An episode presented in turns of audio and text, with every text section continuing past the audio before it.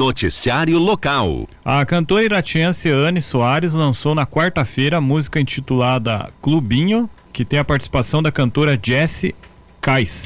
A música, lançada no Dia Internacional da Mulher, trata sobre como é o cenário artístico brasileiro para as mulheres. O clipe oficial estreia no dia 26 de março nas redes sociais da cantora. Em entrevista na Joá, Anne contou que a ideia da música é mostrar os desafios que uma mulher tem na área cultural. Uma, uma junção de ideias de várias mulheres porque a gente está muito habituado no dia a dia a, a ser diminuída, né? Então o pessoal duvida da letra que a gente escreve, ou então não chama a gente para tantos trabalhos. E aí a gente se juntou para escrever Clubinho na esperança de que ao ouvir a música, talvez as pessoas nos deem mais espaço né, na cena artística.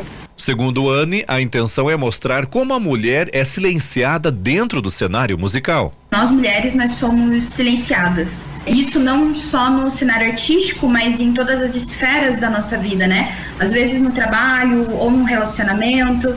Então, a, a, menina que, que canta comigo essa música, né, a Jessie, ela é uma mulher negra e na parte dela ela fala muito sobre ter, o fato dela ter passado uma vida inteira sendo intimidada por expor a opinião. E para ela essa música é mesmo que um pedido assim para que as pessoas que nos escutam, principalmente os homens, né, que diminuem as nossas ideias, é, olhem um pouco para as próprias limitações e respeitem a nossa trajetória até aqui. Com a nova música, a cantora quis trazer as dificuldades que a mulher passa no cenário cultural. A gente tem no Paraná, principalmente, assim, um, um número enorme de mulheres artistas, por exemplo, extremamente talentosas, que não têm um destaque tão grande quanto homens, por exemplo, né? Ainda mais quando a gente canta um estilo que já não é tão tão comum, assim, o pop é muito comum, tem muito artista, mas é muito mais difícil de chegar nos lugares, né?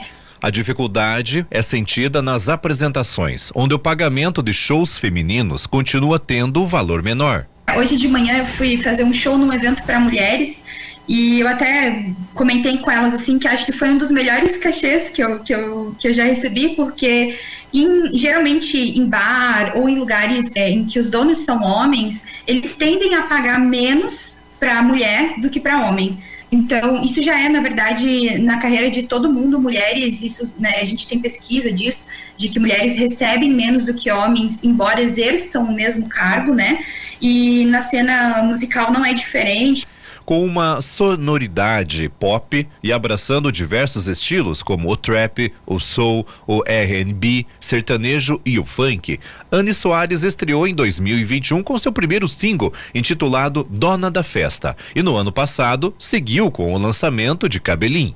Neste ano, a cantora se reuniu com mais mulheres para trazer a percepção sobre o mercado artístico. Anne conta como foi produzida a sua nova música. No caso de Cubinho, eu queria falar sobre como eu me sinto é, sendo mulher na cena artística. E aí eu queria deixar essa música mais forte. Então eu chamei um time de mulheres para compor, né? A Jessie, que é o meu feat, né? A pessoa que canta comigo essa música. E a gente tem a participação especial de outras cinco pessoas, né, que também são artistas aqui de Curitiba, de, todas de música autoral. Então, ao todo, nós somos em sete mulheres em clubinho. E geralmente a gente, eu, eu escrevo a letra, as meninas escrevem a parte delas, e aí eu vou até o meu produtor, né? E aí ele cria do zero o beat, né? O beat é, é, a, é a melodia da música, né? É o que, se a gente tirar a voz, é o que fica. Toda a música, as batidas e tudo mais. Anne diz que o planejamento para 2023 é lançar mais nove músicas que irão compor o seu primeiro álbum. Eu brinco muito assim com, com os meus amigos que esse ano as pessoas vão conhecer a Anne, assim, de fato, né? Porque eu tô vindo com uma pegada muito importante para mim, que é, que é a militância, defender o que eu acredito, né? Cubinho é a prova disso. E depois eu vou vir com algumas músicas com estilo R&B, que é mais um love song, uma coisa mais calma, mais tranquila mas com batidas muito gostosas, falando muito de relacionamentos é, amorosos, sempre da perspectiva de uma mulher, né, do que a gente vivencia. Então, esse ano aí ao todo eu vou ter 10 lançamentos. Nascida em Irati e criada em Inácio Martins, Anne Soares começou a carreira de cantora durante a pandemia de Covid-19. Desde então vem aprimorando seu talento com aulas de canto e dança, além da prática com o violão. Nesta nova fase, ela já realizou apresentações em Curitiba e até na Argentina. A autoestima e as questões femininas estão sempre presentes em sua música, mas Anne afirma que levou tempo para construir essa imagem empoderada. Eu passei por um processo de aceitação muito longo na minha vida, né? Eu vim de uma realidade em que eu era uma pessoa magra e aí ao longo dos anos eu fui engordando e ganhando peso e aí você se deparar com essa realidade tipo, poxa vida, o que, que eu vou fazer agora, né? Foi bem importante para mim conviver com outras mulheres entender a realidade de cada uma e passar a aceitar quem eu sou, o corpo que eu tenho. Hoje, para mim, isso é um assunto muito tranquilo de se falar, né? É, o pessoal acha que a palavra gordo, gorda, é um, é um xingamento, mas não é, né? A não ser que você use isso de forma pejorativa. Mas não, é, é, um, é um biotipo, é como é o nosso corpo, então eu lido muito bem com isso.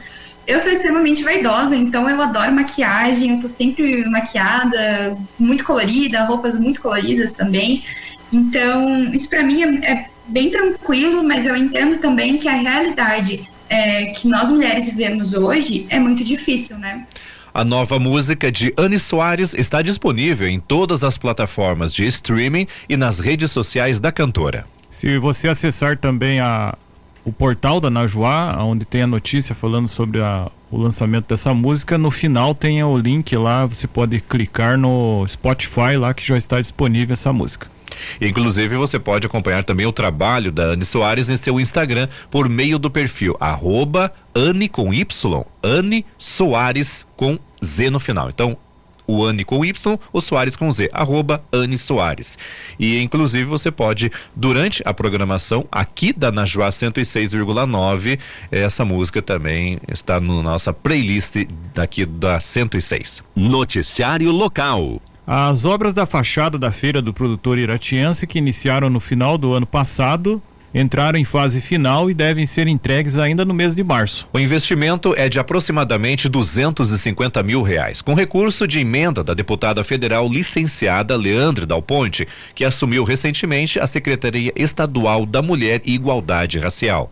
A obra de ampliação e revitalização de mais de 60 metros quadrados visa valorizar o produtor rural e incentivar o consumo de produções locais. Abre aspas. Esta obra vai valorizar ainda mais o nosso produtor rural, além de alavancar o potencial turístico da feira. Fecha aspas, afirma a secretária de Arquitetura, Engenharia e Urbanismo, Jéssica Custódio. Desde o início de 2017, a Secretaria de Agropecuária, Abastecimento e Segurança Alimentar vem trabalhando na melhoria do espaço da feira. A primeira etapa foi a estruturação do barracão. Anteriormente, ela funcionava em um espaço de madeira. Abre aspas. Nossos produtores estão neste espaço há quase 40 anos. Era um sonho deles ter um local adequado e, graças à gestão do prefeito Jorge Derble e o esforço das secretarias, isso foi possível. Fecha aspas, relata o secretário de Agropecuária, Abastecimento e Segurança Alimentar, o Raimundo Gnatkoski Mundio.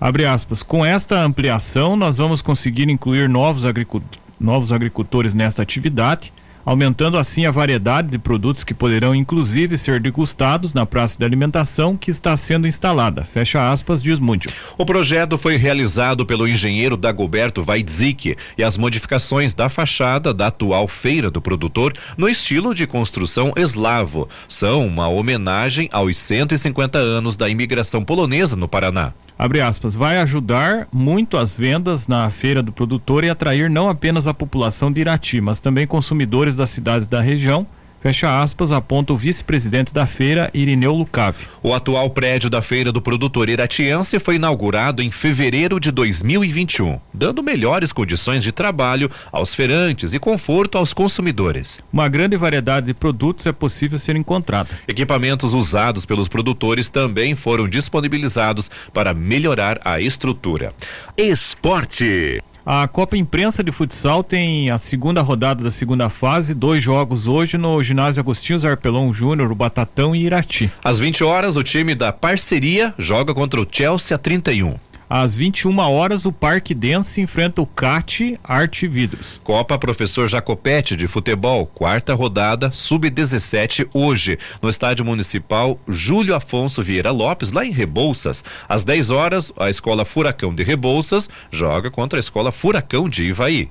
O Campeonato Paranaense de Futsal Hoje, no Ginásio Municipal de Imbituva, a cidade recebe essa competição sub-15 no final de semana. A primeira rodada, hoje, 19 horas, tem Arapoti jogando contra Telemaco Borba. E às 20 e 15 o Imbituva joga contra o Prudentópolis. Lembrando a comunidade de Imbituva que as outras rodadas prosseguem sábado e domingo, então quem puder prestigiar, os meninos do sub-15, são seis equipes que estarão disputando essa competição. Copa Mágica Kopansky de futsal em Rebouças. Ontem no ginásio Camilão, pelo grupo B, o baixa renda Bryans Net Gas do eh, Roveda Mercado Antunes ganhou por 11 a 1 do Vila Maria de Rio Azul. No grupo C, a equipe do Integral AGCOM de São Mateus do Sul perdeu para o Nós Memo de Guarapuava por 6 a 4. E hoje, pelo grupo C, às 20 horas, tem Mercenários de São Mateus do Sul contra Prudentópolis. No grupo B, às 21 horas, o Icase Bet 77 TV Futsal PG joga contra Imbituva.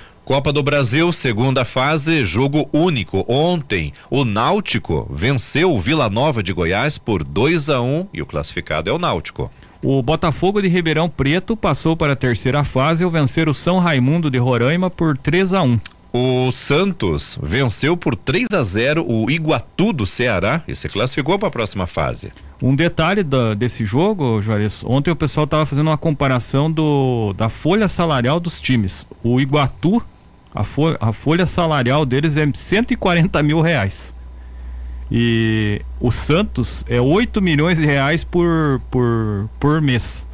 Daí o Iguatu ganhou acho que um milhão e meio, algo assim, da primeira fase da Copa do Brasil que eles passaram. Então o comentarista do jogo, onde estava fazendo até uma, uma matemática lá, ele falou que a, só de passar a primeira fase o Iguatu já paga é, 10 meses de salário do clube. Olha só. E ganha até uma pequena visibilidade, né? Do, dentro do, do, do cenário, né? Ah, Vamos falar agora do Campeonato Carioca, a última rodada da Taça Guanabara. Ontem, o Vasco venceu o Bangu por 2 a 0. Com a vitória, o Vasco terminou a Taça Guanabara em segundo lugar com 23 pontos. Já o Bangu ficou na nona colocação com 12 pontos. Agora, na semifinal do Carioca, o Fluminense pega o Volta Redonda. Já o Vasco enfrenta o Flamengo. Copa Libertadores da América, terceira fase preliminar, a pré-Libertadores. Jogo de ida ontem, o Fortaleza perdeu em casa para o Cerro Portenho do Paraguai por 1 a 0. Noticiário Geral. Um homem sofreu um acidente após ter, ter, ter um mal súbito no momento que conduzia um veículo Fiat Uno na BR 376 em Ponta Grossa na noite de quarta-feira. Segundo a Polícia Rodoviária Federal, o condutor invadiu o canteiro central e colidiu contra o, guard, o é o Guarda-reio, né? Guarda-reio, né? Metálico. Na sequência, um caminhão bitrem Volvo de Boa Vista das Missões Rio Grande do Sul, que carregava soja, atingiu a traseira do carro. De acordo com a PRF, o condutor do Fiat Uno, de 67 anos, teve ferimentos leves e foi levado para a unidade de pronto atendimento, a UPA do bairro Santana. Equipes do SAMU e do Corpo de Bombeiros foram acionadas para prestar atendimento. O motorista do caminhão, de 36 anos, não se feriu e realizou o teste do bafômetro com o resultado negativo para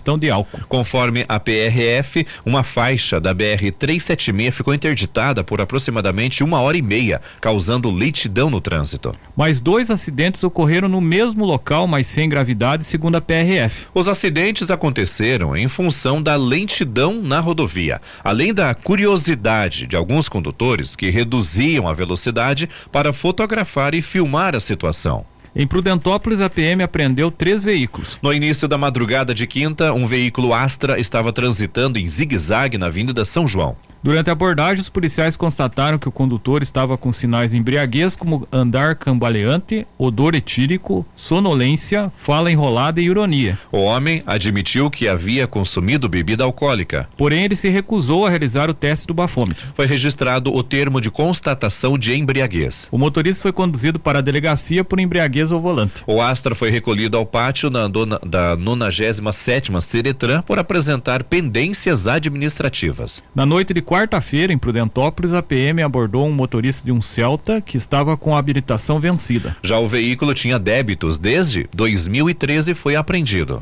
Ele foi recolhido ao pátio da 97ª Ciretran. O condutor foi liberado pelos policiais. Na rua 12 de agosto, em Prudentópolis, os policiais abordaram outro motorista sem CNH. Ele conduzia um Gol que tinha débitos administrativos e não possui equipamentos obrigatórios como estepe e macaco. O veículo foi levado também para a sede da 97ª Ciretran. Já o condutor acabou sendo liberado. Noticiário Geral. A BR 376 em Ponta Grossa ficou alagada e teve que ser interditada totalmente em alguns trechos ontem. A interdição durou cerca de duas horas depois que um temporal de grandes proporções atingiu a cidade e região no final da tarde. Além do alagamento, houve destelhamento de várias casas em Ponta Grossa. O Corpo de Bombeiros informou que recebeu mais de 50 chamadas de moradores de diversos bairros que tiveram suas moradias atingidas pelo mau tempo. A situação mais crítica foi no quilômetro 498 da BR 376, na altura do viaduto Vendrame. No local, um carro ficou totalmente submerso. Era interessante ver a foto, até parecia só o teto do carro. Ô louco.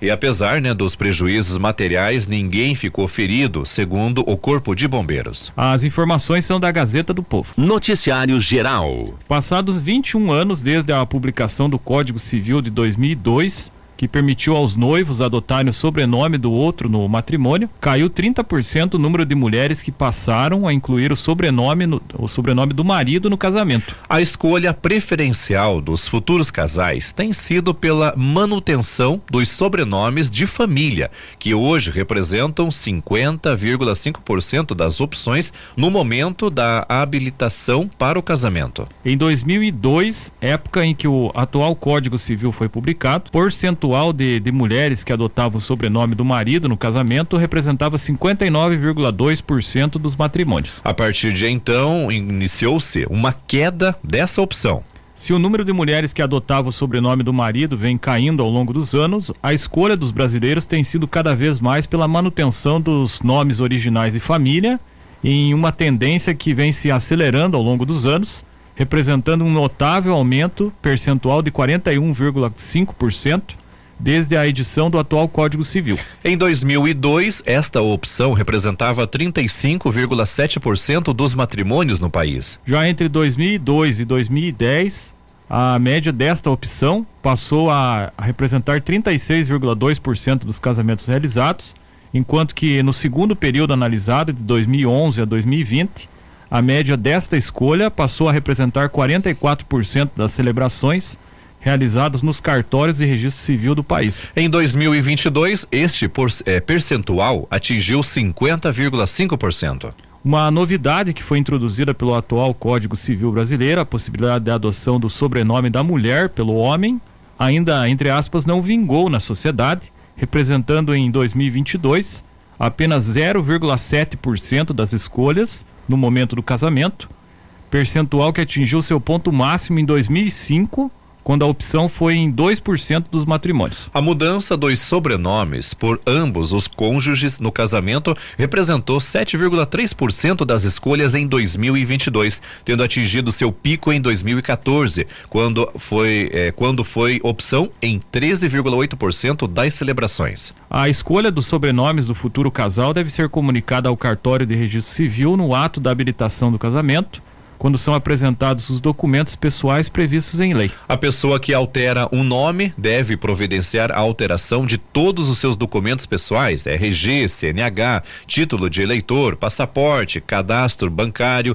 registros imobiliários e no local de trabalho. Caso não queira fazer a mudança, deverá apresentar a certidão de casamento quando for necessário, fazer prova de sua e fazer a prova de sua nova identificação. As informações são do portal Bem Paraná. Noticiário Geral. Um grave acidente provocado pela colisão de um ônibus escolar em um trem matou duas crianças e deixou seis gravemente feridas. O acidente ocorreu em Jandaia do Sul, no norte do Paraná, na tarde de ontem. O ônibus era da Associação de Pais e Amigos de Excepcionais, APAI, e levava 25 crianças de volta da escola para casa. Além das crianças, havia três monitoras e o motorista, no total de 29 pessoas. As causas do acidente vão ser investigadas pelas forças de segurança. O ônibus avançou sobre o trilho e foi atropelado pelo trem que transportava oito vagões totalmente carregados. Em entrevista ao portal G1, o delegado de Jandaia do Sul, Carlos Diego Paravidino, informou que o condutor foi ouvido acompanhado de um advogado. Durante o depoimento, ele alegou que prestou socorro às vítimas, mas deixou o local do acidente com medo de ser agredido pelos populares. Abre aspas. Ele confirmou que não viu o trem se aproximando e sequer ouviu barulho,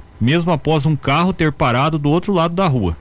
Como prestou socorro, foi liberado, o que inclusive está previsto pelo Código de Trânsito Brasileiro, CTB, Fecha aspas, informou o delegado. Em nota, a Rumo Logística, concessionária responsável pela linha férrea onde ocorreu o acidente, informou que o, abre aspas, o maquinista do trem acionou a buzina para alertar sobre a travessia do trem, bem como acionou os freios quando foi surpreendido pelo veículo, fecha aspas. De acordo com a Rumo, abre aspas, por ser uma composição de carga de grande escala, o trem pode levar até 500 metros para conseguir parar por completo após o acionamento do freio. Fecha aspas. A empresa informou ainda, abre aspas, lamenta profundamente o acidente e que está à disposição das autoridades policiais para contribuir com todas as informações necessárias. Fecha aspas. Equipes do Corpo de Bombeiros de Apucarana e Jandaia do Sul atenderam o acidente. O resgate das vítimas contou também com o apoio de ambulâncias dos municípios vizinhos e aeronaves do governo estadual.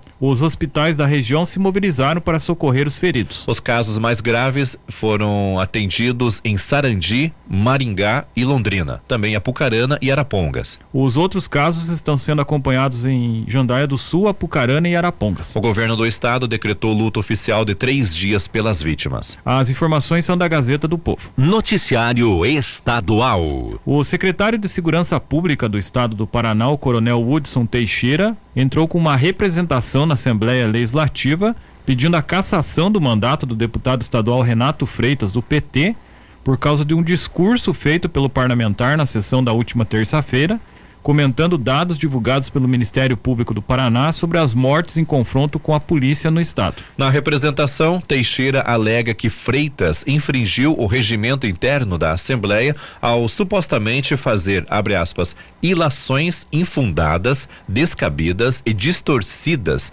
da realidade proferidas a militares estaduais e à Polícia Militar do Paraná, fecha aspas. O relatório que Renato se referiu no discurso mostrou que o Paraná registrou 17,3 3% mais mortes em confrontos com os, com os policiais no ano passado do que em 2021. O levantamento revela ainda que em 2022 foram 488 mortes, contra 416 no ano anterior. Os números consideram ocorrências com policiais civis e militares e guardas municipais. No documento encaminhado ao presidente da Assembleia, deputado Ademar Traiano, do PSD, o coronel cita que o parlamentar teria falado em abre aspas, policiais covardes, assassinos, serviçais do mal, fecha aspas.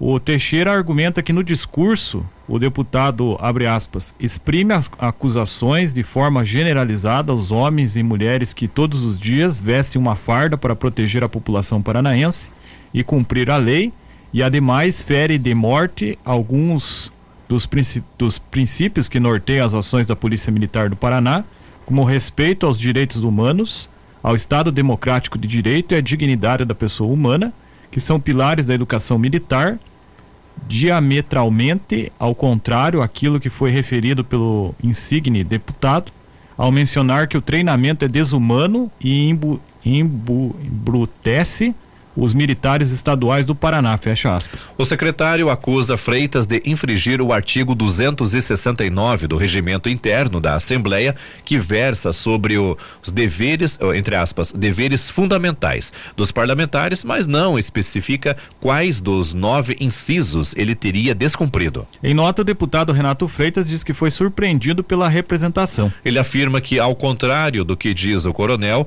não ofendeu a corporação de forma generalizada o que, segundo ele, pode ser verificado no vídeo do discurso da sessão da Assembleia. Renato Freitas foi eleito deputado estadual nas eleições de 2022 com 57.880 votos, depois de conseguir suspender na Justiça a cassação de seu mandato de vereador de Curitiba pela participação em uma manifestação contra o racismo em fevereiro do ano passado na Igreja do Rosário. O PT do Paraná também divulgou uma nota manifestando, aspas, eh, entre aspas, repúdio à representação do secretário de Segurança e apoio ao deputado do partido. A nota do PT diz o seguinte: Abre aspas. O secretário de Segurança deveria cuidar da polícia e o deputado nada mais fez do que criticar os erros de uma pequena parte da corporação e dar voz à população periférica. O que se quer é calar os, os cidadãos que elegeram Renato Freitas para abordar no Poder Legislativo justamente temas como este. Fecha aspas, diz a nota.